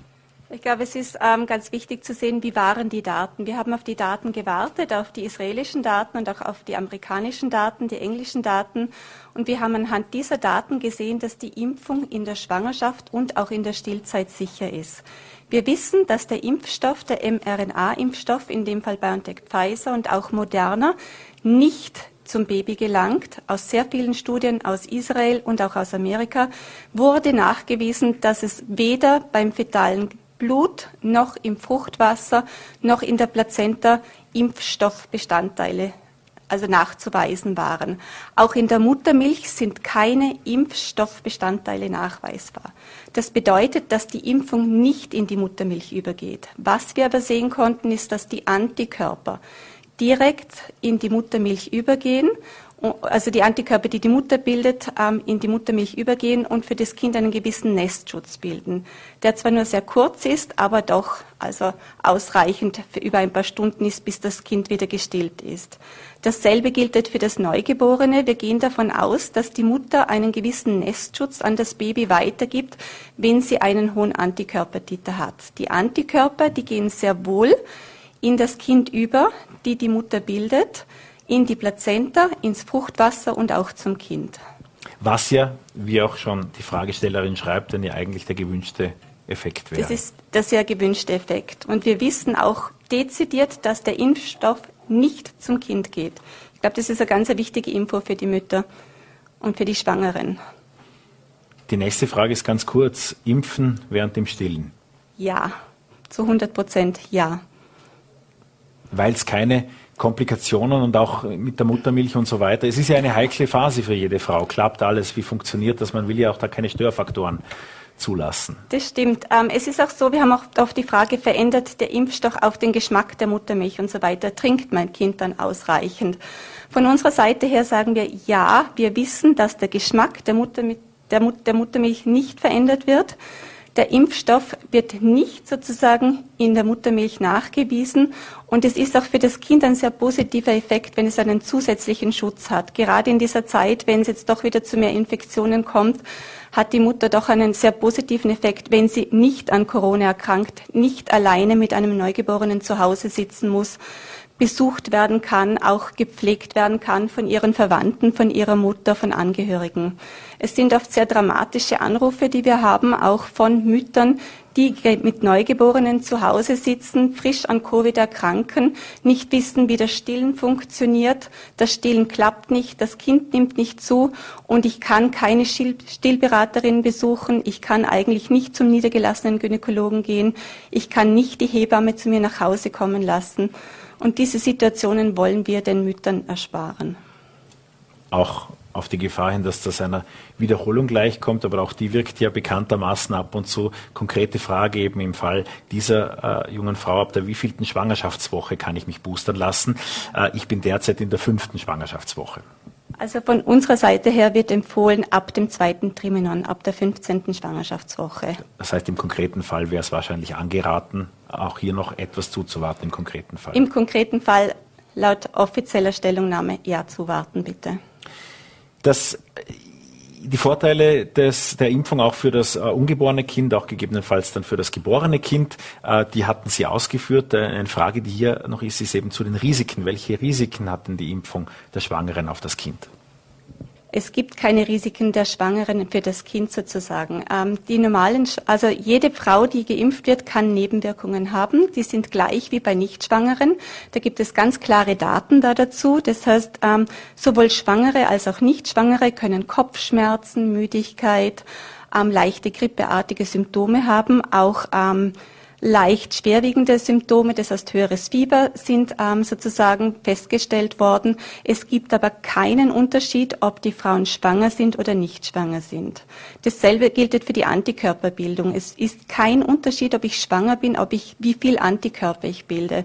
Weil viele Schwangeren sagen auch zu mir, ah, vielleicht bilde ich ja gar keine Antikörper und wieso muss ich mich überhaupt impfen lassen? Das stimmt nicht. Auch eine Schwangere bildet ausreichend Antikörper, dass sie sozusagen einen Schutz hat vor dieser Corona-Infektion, vor der wir ja die Frauen schützen wollen. Jetzt gibt es einen Moment in der Schwangerschaft, den ich persönlich als Mann zwar nicht kenne, aber ich kann mir das gut vorstellen und habe das auch in unserer Familie so mitbekommen. Irgendwann gibt es den Zeitpunkt, da sollte dann gar nichts mehr passieren, weil dann sind es nur noch wenige Wochen, Tage bis zum Termin. Alles muss sich noch richtig drehen und dann fertig zur Landung sozusagen. Gibt es einen Zeitpunkt, ist die Frage hier, ab dem sich Schwangere nicht mehr impfen lassen sollten? Nein, das gibt es nicht. Eine Schwangere kann sich zu jedem Zeitpunkt impfen lassen. Prinzipiell empfehlen wir uns jetzt unseren Schwangeren vier Monate nach der letzten Impfung die Boosterimpfung zu holen ähm, oder sich impfen zu lassen, das heißt primär impfen zu lassen, die erste und die zweite Impfung zu holen. Aber selbst kurz vor der Geburt ist eine Impfung auch zu empfehlen. Gehen wir zeitlich nochmal etwas nach vor und das ist ja auch eine der Hauptfragen, die in die, diesem Bereich äh, immer wieder aufgebracht wird. Kann ich trotz Impfung noch ein Kind bekommen? Natürlich. Ähm, es ist sogar von unserer Seite her empfohlen, bevor einem geplanten Kinderwunsch sich impfen zu lassen, weil wir einfach wissen, dass eine Corona-Infektion in der Schwangerschaft doch einen deutlichen schwereren Verlauf haben kann als bei einer Nichtschwangeren. Das heißt, die Corona-Impfung, die macht nicht unfruchtbar, wieder allen Gerüchten in diesen sozialen Medien auf Twitter, Facebook und so weiter. Die Corona-Impfung, die ist sicher, sie macht nicht unfruchtbar, weder beim Mann noch bei der Frau. Das ist oft wiederholt worden und trotzdem hält sich das ja sehr. Man sieht es auch in den äh, Impfquoten äh, der Altersschichten. Wie werden Sie in Ihrer Praxis da konfrontiert? Ich glaube, ich bekomme die gleichen Fragen wie bei allen wieder und ähm, ich versuche halt einfach zu erklären, warum dieser Mythos da ist und versuche den zu widerlegen. Es wird ja sozusagen behauptet, dass dieses Protein, dieses Spike-Protein sozusagen einem Plazenta-ähnlichen Protein ähnlich ist. Und dass es an manchen Stellen diesem Protein ähnlich ist, ist auch klar, weil Proteine sind an vielen Stellen ähnlich, aber nicht an allen eben. Genauso das Grippevirus ist diesem Protein ähnlich, das Durchfallvirus ist diesem Protein ähnlich. Das würde auch bedeuten, dass ich sonst von Durchfall unfruchtbar werden könnte. Das ist ein totaler Humbug und das ist bar jeder wissenschaftlichen ähm, Nachweisbarkeit. Das heißt, es wird einfach irgendwas behauptet, dann wird es wiederholt und dann verbreitet. Von unserer Seite her gibt es ein klares Nein da dazu. Dieses Syncytin, sozusagen dieses plazentabildende Protein, ist dem Spike-Protein an zwei bis drei verschiedenen Stellen ähnlich, aber ansonsten nicht. Vorarlbergs längste Sprechstunde heute und meine längste bei der Gynäkologin äh, überhaupt in meinem Leben. Ähm, die äh, Frage äh, auf den weiblichen Körper und die Auswirkung darauf, wenn man nicht genau weiß, wie die Impfung wirkt, dann ist das vielleicht auch nochmal äh, in, in, in sensibler Hinsicht auch die Frage, kann es den Zyklus durcheinander bringen? Ist bei Menstruation da ein, ein Thema? Kann das zu Veränderungen führen? Äh, gibt das Stress meinem Körper? Ähm, prinzipiell ähm, klären wir die Frauen so auf, dass die Impfung doch hin und wieder den Zyklus verschieben kann. Die Impfung äh, führt zu einer Immunreaktion. Die Immunreaktion ist genauso wie bei uns, wenn wir Fieber haben, wenn wir eine Grippe haben, wenn wir eine Operation haben, wenn wir eine stressige Situation sonst haben, sei es ähm, bei der Arbeit oder sonst, kann es ja auch sein, dass unsere Regelblutung verschoben wird. Das kann auch durch die Impfung sein, ist aber ein einmaliges sozusagen Ereignis. Das wiederholt sich nicht, das kann sein, das ist überhaupt kein Problem und danach spielt sich der Zyklus ganz normal wieder ein. Ich habe das vorher auf einem Ohr gehört, aber ich will auch noch einmal ganz sicher gehen, äh, dass die Impfung nicht unfruchtbar macht, gilt auch für junge Männer. Definitiv auch für junge Männer, ja. Sie haben vorher die äh, Antikörper angesprochen, beziehungsweise das Protein angesprochen. Hier ist die Frage in, in Richtung Antikörper gestellt. Stimmt es, dass die Antikörper der Impfung auch die Plazenta angreifen können? Nein, das stimmt nicht. Was ist, dass eine Covid-Infektion die Plazenta angreifen kann? Die Antikörper der Impfung greifen die Plazenta definitiv nicht an. Aber wenn ich an einer frischen Covid oder einer symptomatischen Covid-Infektion leide, dann können sozusagen bestimmte Anteile vom Mutterkuchen beschädigt werden. Es bilden sich kleine Blutgerinnsel, Mikrotrompen nennen wir das, die zu einer Minderversorgung des Kindes führen können, die zu einer Veränderung der Plazentastruktur führen können, zu einer Plazentaablösung führen können, zu einer Totgeburt führen können und auch zu einer schweren Präeklampsie führen können. Eine Präeklampsie ist eine Schwangerschaftsvergiftung, die durch den Mutterkuchen verursacht wird. Das ist ein sehr dramatisches Ereignis dann. In Sachen Long Covid, ähm, in Sachen äh, in Bezug auf Frauen, die Fruchtbarkeit, denke ich, haben wir ausführlich geklärt. Aber wie sieht, wie könnte sich Long Covid auswirken auf die Fruchtbarkeit, gegebenenfalls auch äh, im Hinblick auf die Wechseljahre? Long Covid nach einer frischen Covid-Infektion, nicht durch die Impfung. Gleich wie alle anderen sozusagen chronischen Erkrankungen kann sich das natürlich auch auf die Fruchtbarkeit auswirken. Da fehlen uns aber noch genauere Daten, muss man ganz ehrlich sagen. Es gibt Covid noch nicht so lange, dass wir sagen könnten, dass das sozusagen Langzeitfolgen auf die Fruchtbarkeit hat oder auch auf die Wechseljahre, vorzeitige Wechseljahre und so weiter. Nochmal ein Wechsel auf die Perspektive einer werdenden Mutter. Das ist der Bereich, wo der äh, Geburtsvorbereitungskurs erfolgreich absolviert ist, wo man sich ausgesucht hat, äh, in vielen Fällen, dass der Dornbirner Kreissaal der schönste ist oder wie auch immer. Ähm, Was passiert, wenn ich zum Zeitpunkt der Geburt Corona-positiv bin? Sie hatten das vorher äh, angedeutet. Darf mein Partner dann dabei sein? Muss ich isoliert gebären? Wie läuft das ab? Naja, eine Geburt an und für sich ist schon sehr, ein sehr emotionales Ereignis, ein stressiges Ereignis. Auch der Partner darf mit, aber ähm, die Geburt läuft dann ganz anders ab, als sie normalerweise ablaufen könnte. Es werden alle sozusagen rundherum der Kreissaal ist isoliert. Ähm, die Hebamme ist natürlich in Schutzkleidung mit Schutzbrille, mit Schutzmaske. Ähm, ich habe viel weniger sozusagen die Möglichkeit, mich frei zu bewegen, im Kreissaal herumzuspazieren. Das heißt, ich muss in diesem Raum bleiben, darf mich nicht von diesem Raum wegbewegen. Der Partner darf mit, aber das Geburtserlebnis ist ein ganz anderes und deutlich unangenehmer, als wie wenn ich nicht an Covid erkrankt bin. Was passiert, wenn ich während der Schwangerschaft erkranke, fragt eine Zuseherin. Erkranken schwangere Frauen schwerer an Corona? Äh, welche Komplikationen kann es da geben und was passiert dann eben mit dem Kind? Sind auch schwangere Frauen schon auf der Intensivstation gewesen? Ja, also wenn man anfängt, ähm, schwangere Frauen können an Covid erkranken. Schwangere Frauen haben ein deutlich erhöhtes Risiko, schwer an Covid zu erkranken, auch einen schweren Covid-Verlauf zu haben. Wenn eine Schwangere an Covid symptomatisch erkrankt, hat sie ein 20-prozentiges Risiko für eine Frühgeburt. Das ist eins in fünf. Das ist etwas, glaube ich, was die Frauen unbedingt wissen müssen und was sie auch aktiv sozusagen wissen müssen, wenn sie sagen, ich lasse mich nicht impfen. Sie sagen dann, ich nehme ein Risiko von eins in fünf in Kauf, dass mein Kind zu früh kommt. Warum kommt es dann zu früh? Weil ich eben als Schwangere ähm, ein deutlich erhöhtes Risiko habe, schwer daran zu erkranken. Das heißt, eher an Atemnot erkranke. Mein Immunsystem ist deutlich verändert. Dadurch kann Covid doch deutlich schwerer verlaufen. Und im Laufe der Schwangerschaft ist natürlich der Druck von, der, von dem Uterus und auch vom Darm gegen das Zwerchfell erhöht. Das heißt, die Lungenkapazität nimmt ab. Das ist dann sozusagen, wenn ich schwere Luft bekomme, ist es so, wenn ich an Covid erkranke, habe ich auch noch Atemnot, bin ich viel früher beatmungspflichtig, sauerstoffpflichtig und natürlich kann ich auf der Intensivstation landen und natürlich ähm, habe ich dann sozusagen noch einmal ein deutlich erhöhtes Risiko, auch daran zu versterben. Das heißt, Schwangere haben ein zweifach erhöhtes Risiko, an Covid zu versterben, als Nichtschwangere im gleichen Alter.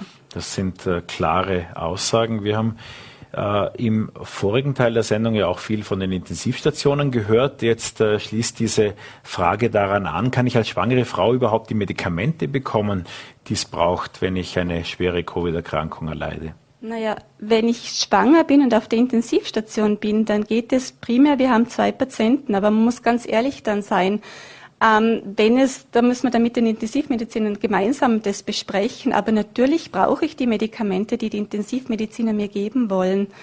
Und es ist auch so, dass wenn es der Mutter nicht gut geht, wenn die Mutter nicht mit Sauerstoff versorgt werden kann, dann fehlt dem Kind auch der Sauerstoff und dann ist das Kind auch nicht gut versorgt.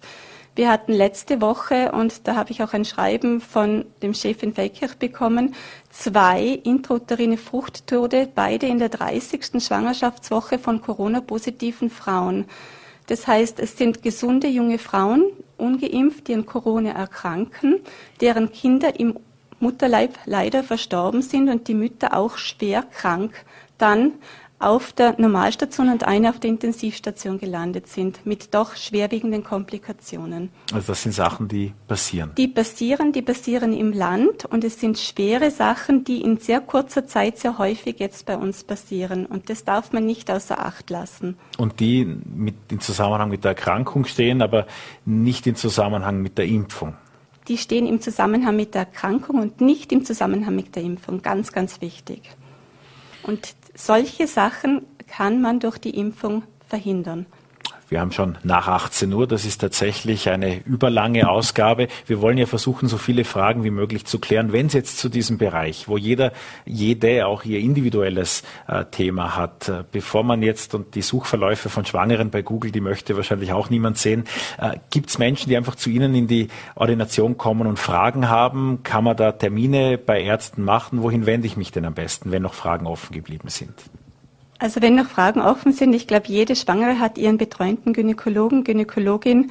Ähm, wir haben die neuen Leitlinien, die sind jetzt gerade noch einmal aktualisiert worden und die Empfehlungen sind auch hinausgegangen am Mittwoch, Da kann man auch nachlesen auf der Österreichischen Gesellschaft für Gynäkologie und Geburtshilfe, auch bei der Österreichischen Gesellschaft für Ultraschall in der Medizin.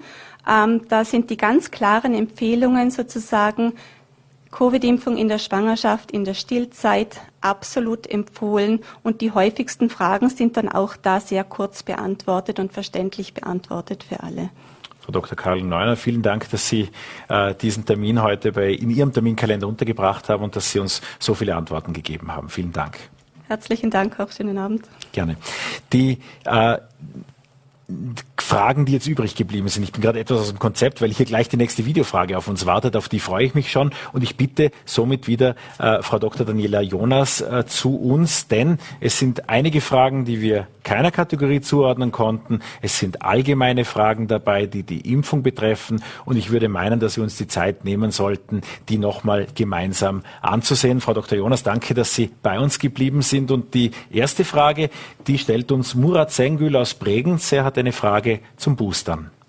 Ich habe jetzt äh, heute am Vormittag beim Dr. Jungblut in Bregenz habe die dritte Impfung gekriegt. Und äh, meine Frage ist, äh, wie lange dauert es, bis es richtig wirkt, die, die Spritze? So, heute Vormittag Impftermin, Boostern. Ab wann wirkt es? Ja, also das wirkt dann schon in ein paar Tagen. Also spätestens in einer Woche kann man dann schon sehen, dass das Immunsystem wieder voll aktiviert wurde und wieder auf Hochtouren läuft und er dadurch geschützt ist. Das heißt auch als Vorbereitung auf all diese Nachrichten, die rund um Omikron kommen, macht's äh, da der dritte Booster insofern auch Sinn, weil man weiß ja gar nicht, wie die Impfung auf Omikron dann tatsächlich anspricht. Das ist auch etwas, was wir oft hören. Genau, bis jetzt wissen wir es nur in in der Glasschale, wie es mit Omikron dann funktioniert. Hier sieht man, dass die dritte Impfung schon funktioniert. Natürlich in einem etwas reduzierten Ausmaß, aber es macht auf jeden Fall Sinn, dass jeder, der jetzt noch nicht sich den dritten Stich abgeholt hat, das so bald wie möglich nachholt, wenn er in der vorgeschriebenen Zeit ist. Wir haben hier ein paar Fragen, die wahrscheinlich einen Arztbesuch benötigen, aber ich will es trotzdem versuchen. Nach der Erstimpfung im Juni mit BioNTech Pfizer hatte ich sieben Wochen lang chronische Urtikaria. Das sind, ist die Nesselsucht nämlich, habe ich nachgeschlagen auf Google, ich gebe es zu. Äh, nun bin ich bereit für die zweite Impfung. Kann man da einen Impfstoff außer BioNTech Pfizer empfehlen? Schwingt auch mit, ich habe schlechte Erfahrungen gemacht. Bei der ersten Impfung geht was anderes. Ja, also die Nesselsucht wäre jetzt kein Grund, den Impfstoff zu wechseln. Wenn sich die Dame damit äh, wohler fühlt, dann kann sie das schon machen, zum Beispiel mit Moderna. Sie ist allerdings abhängig, wie alt sie ist. Wir empfehlen ja Moderna nur für Impflinge über 30 Jahren.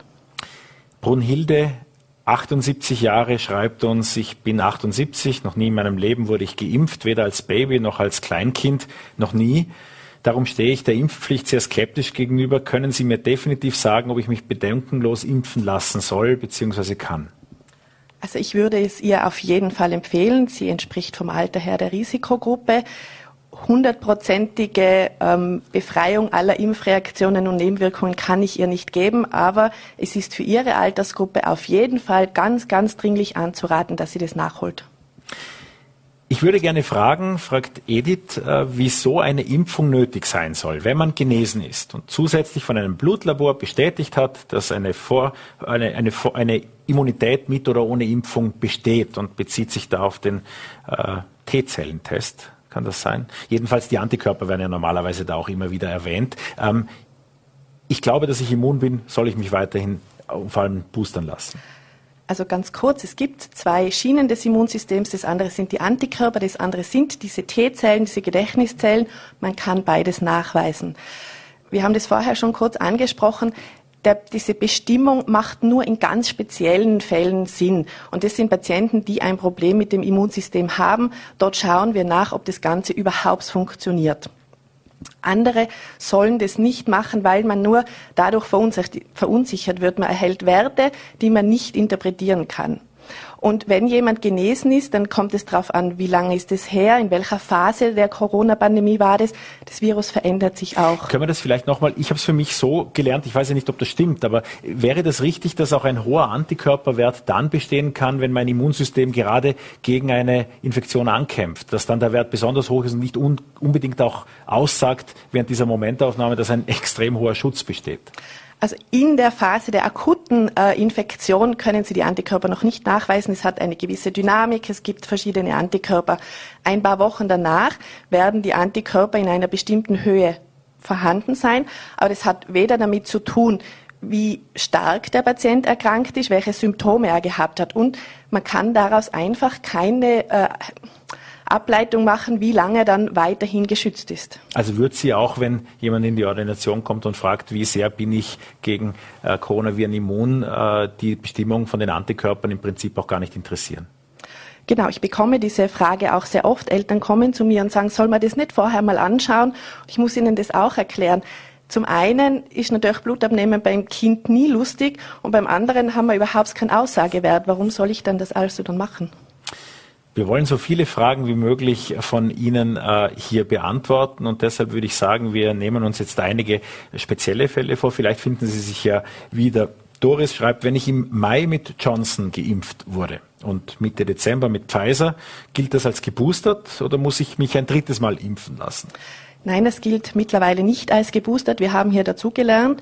Beim Johnson war ja am Anfang dachten wir, dass es ausreicht mit einmal einer Impfung, dass die, Patienten, also dass die Impflinge geschützt sind. Ähm, mit dem veränderten Virus hat sich aber gezeigt, dass auch hier weitere Impfungen notwendig sind. Diese zweite Impfung gilt als zweite Impfung und ein Booster nach sechs Monaten, je nach Alter, je nach Vorerkrankungen, sind sehr empfehlenswert.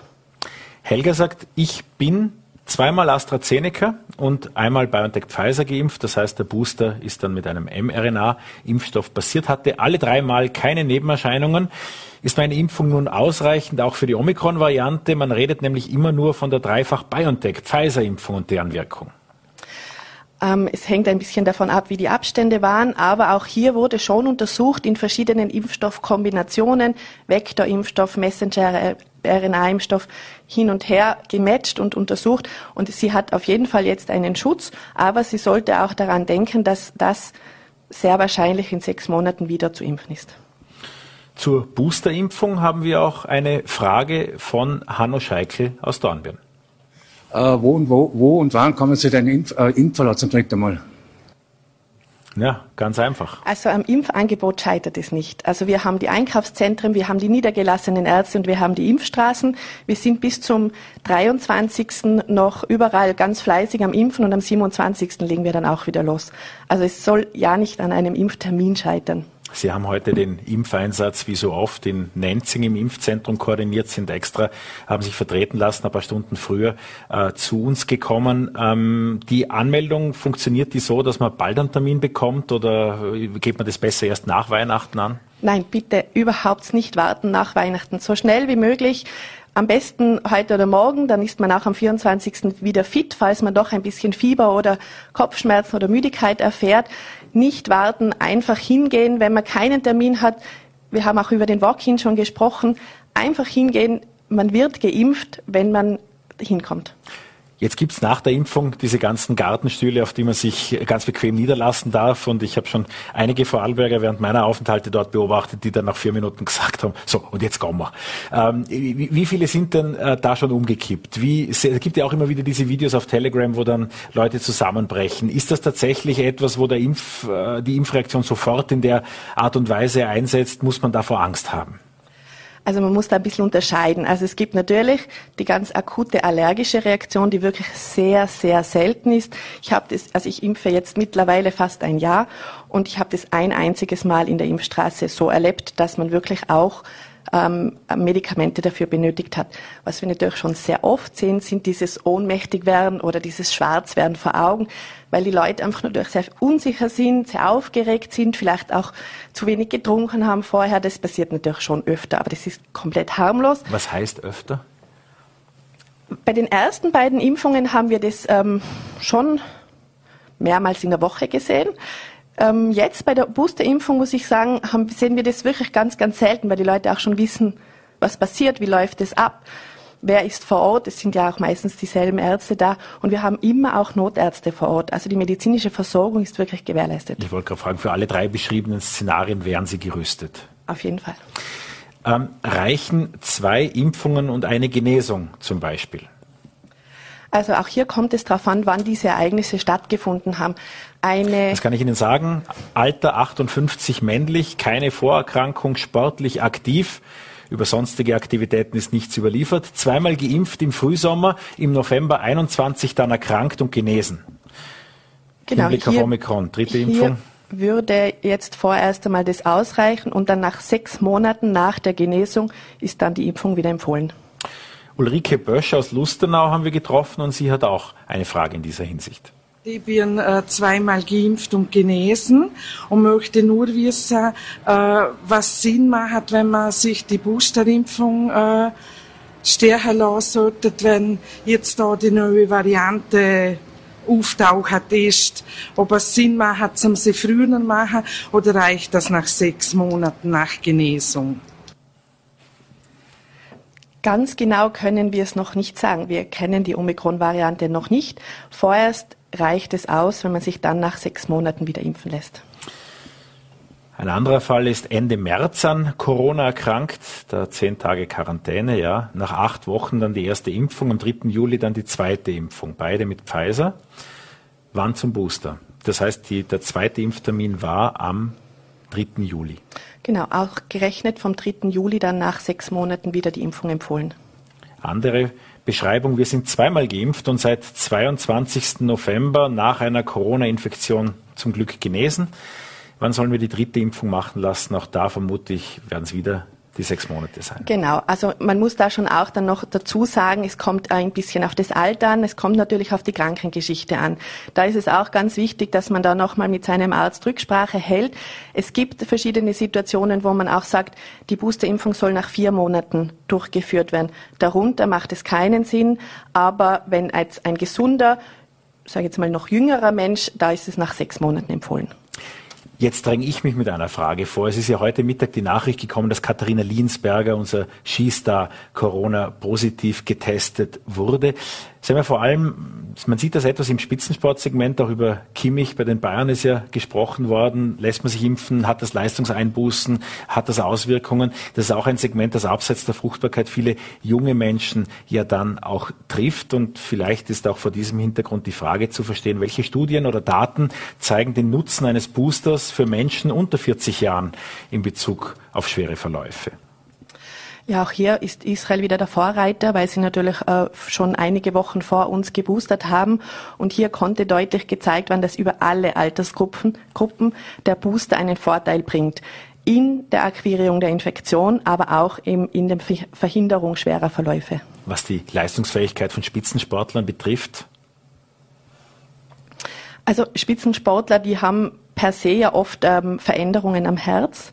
Äh, hier ist es sicher, muss man sich ganz genau das anschauen, aber auch hier ist natürlich das Risiko durch eine Corona-Infektion schwer zu erkranken und Folgeschäden am Herz zu erleiden deutlich höher als äh, durch die Impfung. Viel war jetzt in den Medien, dass die dritte Impfung für die bevorstehende Welle so gut wirkt, dass sie notwendig ist. Daraus ergibt sich auch diese Frage von einem Patienten, einer Patientin, die die dritte Impfung bekommen hat oder einer Zuseherin, ist ja nicht krank, nicht. Wie hoch ist die Dosis gewesen? War das wie beim ersten, wie beim zweiten Mal oder war das erstes und zweites Mal in Kombination? Also es kommt darauf an, welchen Impfstoff sie bekommen hat. Pfizer. Bei BioNTech Pfizer ist es für die erste, zweite und dritte Dosis für Erwachsene ab oder für Impflinge ab zwölf Jahren dieselbe Dosis. Kinder bekommen ja die reduzierte Dosis. Bei Modern ist es so, dass die erste und zweite Dosis in der Volldosis verabreicht werden, die dritte Dosis in der halben Dosierung.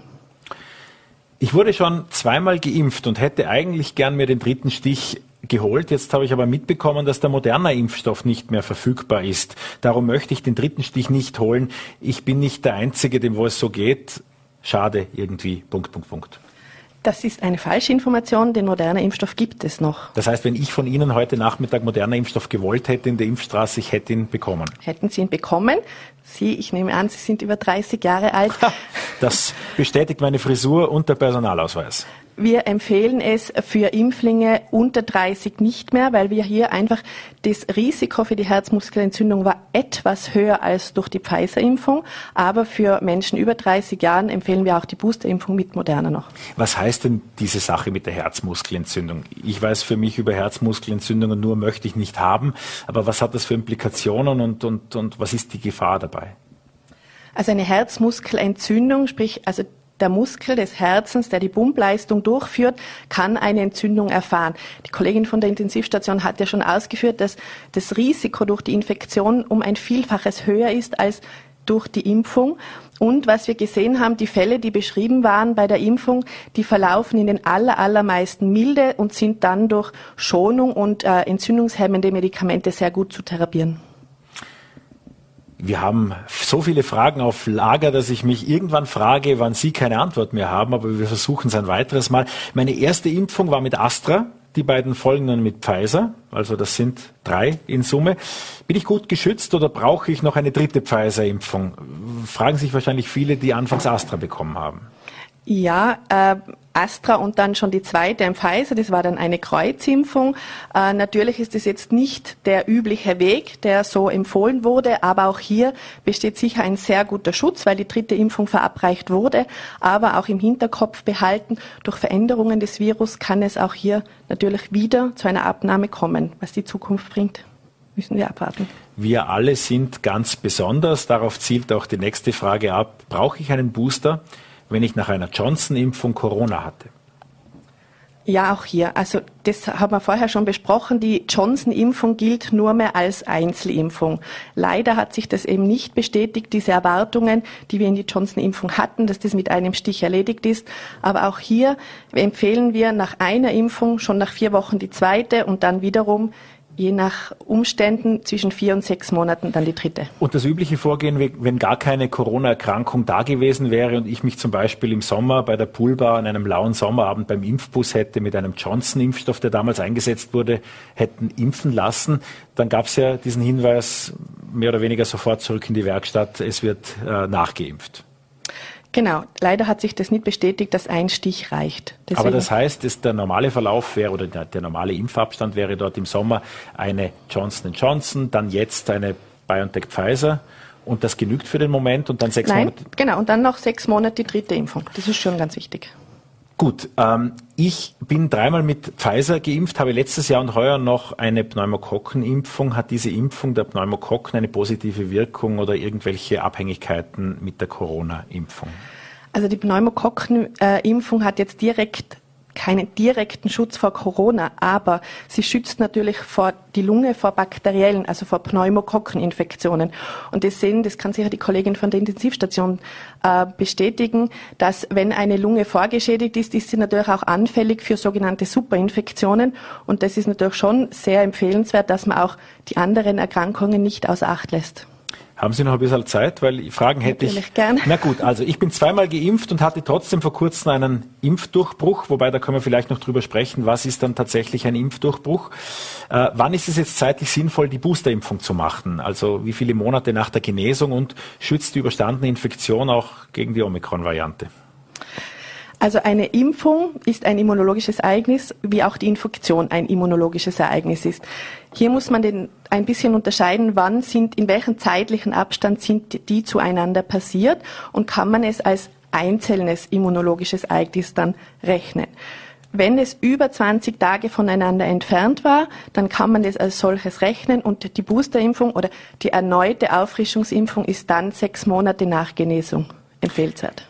Die europäische Impfzulassungsstelle EMA hat heute eine bedingte Zulassung für den Novavax-Impfstoff äh, äh, erteilt.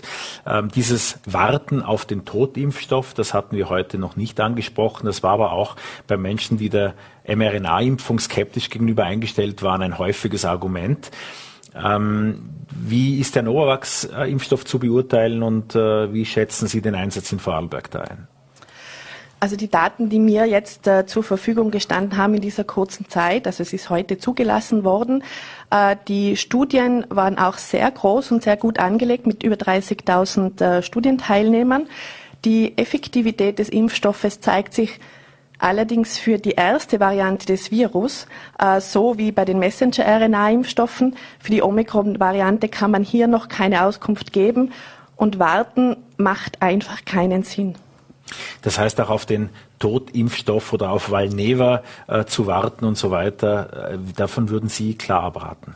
Auf jeden Fall. Also was uns jetzt in den nächsten Wochen erwartet, Äh, was wir aus anderen Ländern sehen, macht uns schon sehr besorgt, macht uns auch Angst. Und es macht keinen Sinn, auf irgendwelche Impfstoffe zu warten, die noch nicht da sind. Wir haben gute Impfstoffe und die sollten wir auch verwenden was vorher auch bei diesem Kapitel für Schwangere äh, zum Tragen gekommen ist, was aber für die Gesamtbevölkerung wahrscheinlich Auswirkungen hat oder gilt, ist oft diese Frage nach Medikamenten. Da gibt es ja einerseits, und gut, damit könnten wir uns auch beschäftigen, äh, Politiker, die Entwurmungsmittel äh, aktiv vorschlagen im Nationalrat und an sonstigen Stellen. Ähm, aber da schwingt ja eigentlich die Frage mit, gibt es denn jetzt diese Medikamente, die Corona so sicher behandeln können, dass ich mir die Impfung erspare im Prinzip? Nein, die gibt es noch nicht. Es gibt mittlerweile ein paar wenige Medikamente, die eingesetzt werden, wenn die Patienten bereits sehr schwer an Corona erkrankt sind. Alles andere ist teilweise schon zugelassen, aber wir haben einfach noch keine Erfahrung damit. Und es ist auf jeden Fall die Prävention immer der beste Weg. Vorzubeugen, durch die Impfung, durch Abstand halten und Maske tragen, das ist jetzt in den nächsten Wochen das Allerwichtigste. Ich habe mit Vorarlberger Apothekern gesprochen, die mir auch bestätigt haben, dass tatsächlich nach diesem Entwurmungsmittel auch in Vorarlberger Apotheken gefragt worden ist. Äh, deshalb stelle ich auch hier ganz gerne die Frage, was hat es denn damit auf sich? Das ist, eine, das ist, glaube ich, die schwierigste, die schwierigste Frage des heutigen Abends. Ähm, das ist ein Medikament, das äh, in der Tierheilkunde verwendet wird. Es ist ein Medikament, das auch in der Humanmedizin angewendet wird bei Parasitenerkrankungen. Und ähm, es wurde behauptet, dass das auch einen schweren Corona-Verlauf abfangen kann, sobald man, also wenn man es einnimmt, sobald man weiß, dass man an, mit Corona infiziert ist. Leider haben sich diese Hoffnungen nicht bestätigt. Es gibt keine wissenschaftlich fundierte Studie dazu, dass das funktioniert. Eine konkrete Frage gibt's hier noch. Äh, ja, viele Behauptungen. Wir sind da ohnehin schon im Bereich der Fake News. Das ist ja auch etwas, was die Ärztekammer, deren Impfreferentin Sie sind, in den vergangenen Tagen versucht hat aufzuarbeiten. Auch Vorarlberger Ärztin in dem Fall aus dem Oberland, die auf ihrer Homepage eine ganze Auflistung von verschiedenen Studien hatte. Sie haben da einige Dinge auch ähm, ja, richtig gestellt. Ähm, hier ist aber die konkrete Frage nach möglichen Zusammenhängen äh, zur Entwicklung von Autoimmunerkrankungen oder Krebs durch die Impfung. Auch das konnte nicht gezeigt werden. Es, mittlerweile sind wirklich viele, viele Millionen sogar Milliarden Dosen verimpft worden. Und es wird wirklich sehr genau geschaut, was passiert mit den Menschen nach der Impfung. Es gibt europäisch, es gibt weltweit wirklich gute Netzwerke, die ähm, registrieren, die diese Daten sammeln. Und es konnte diesbezüglich hier keine Häufung festgestellt werden. Was soll ich tun, wenn ich mich wegen meiner Autoimmunkrankheit und nachgewiesenen Allergien gegen die Impfstoffe nicht impfen lassen kann?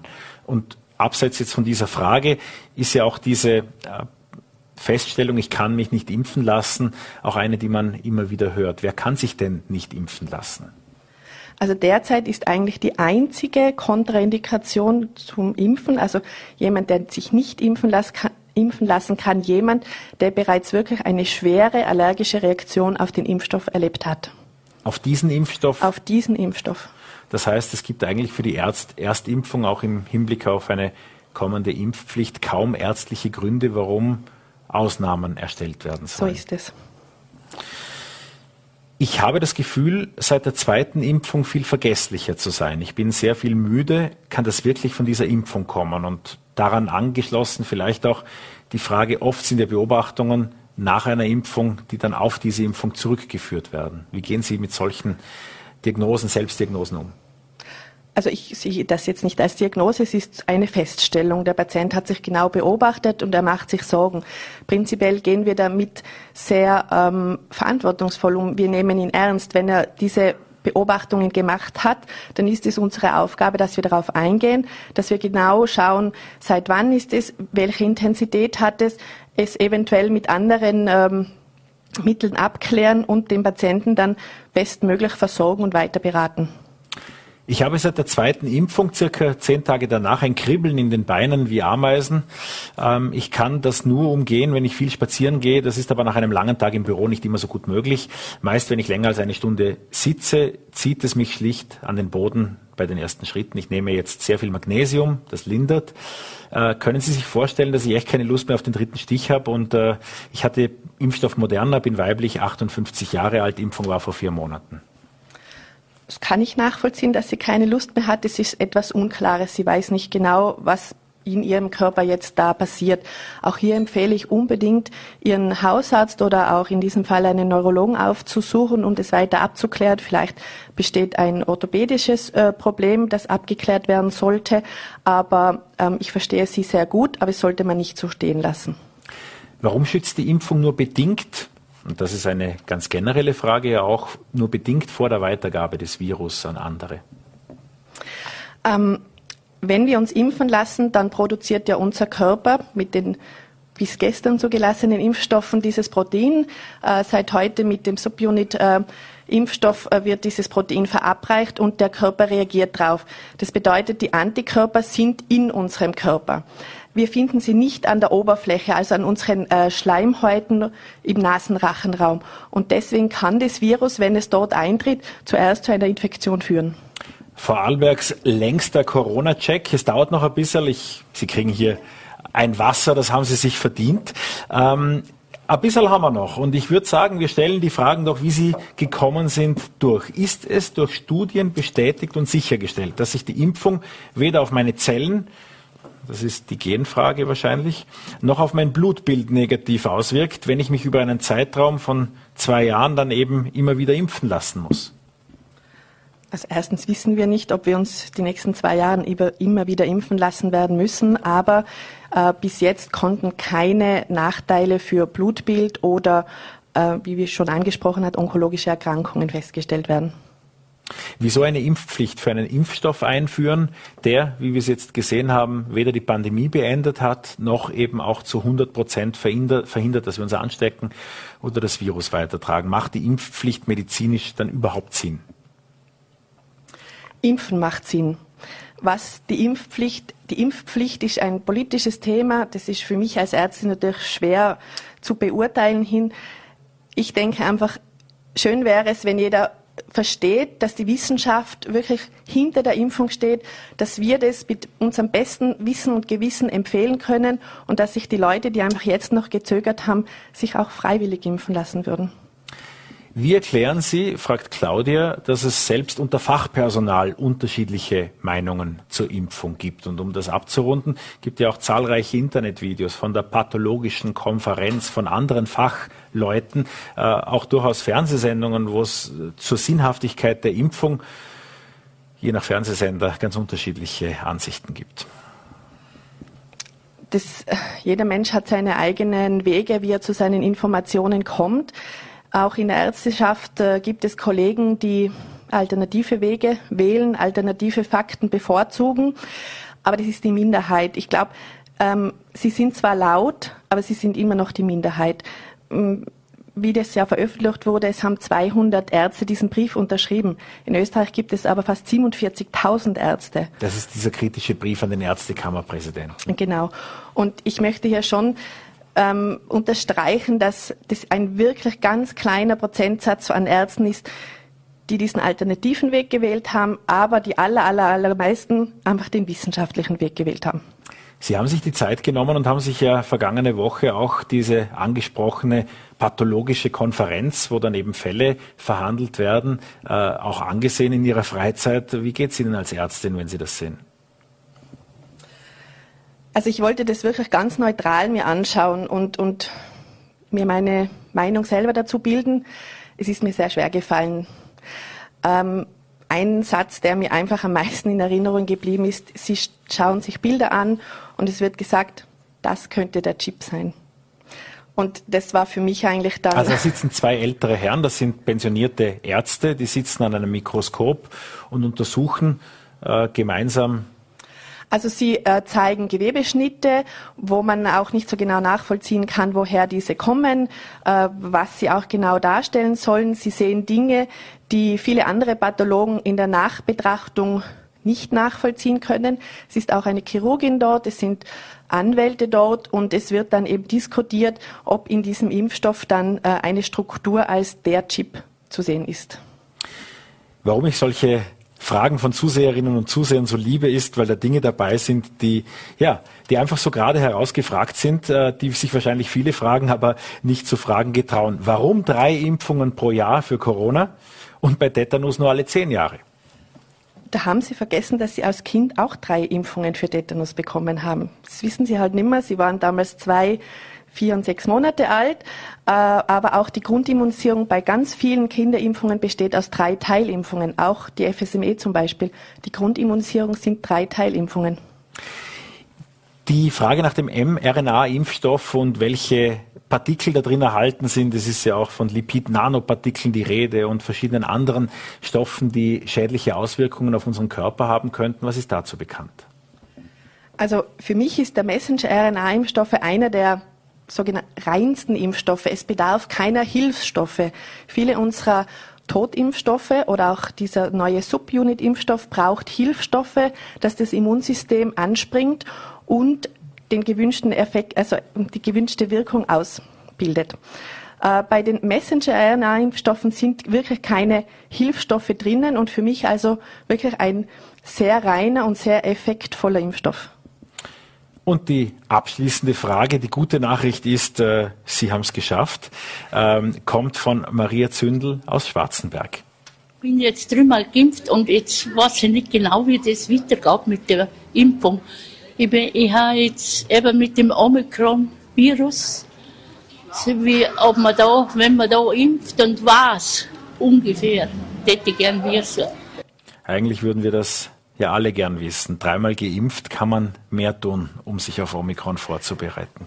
Ja, also sie hat das Wichtigste getan. Sie hat sich dreimal impfen lassen und sie kann sich weiter schützen, dass sie einfach jetzt in den nächsten Wochen sehr vorsichtig ist, dass sie ihre FFP2-Maske trägt, dass sie große Menschenansammlungen meidet, dass wenn sie Freunde, Familie trifft, dass sich alle testen lassen, bevor sie zusammenkommen, auch jetzt zu den Feiertagen.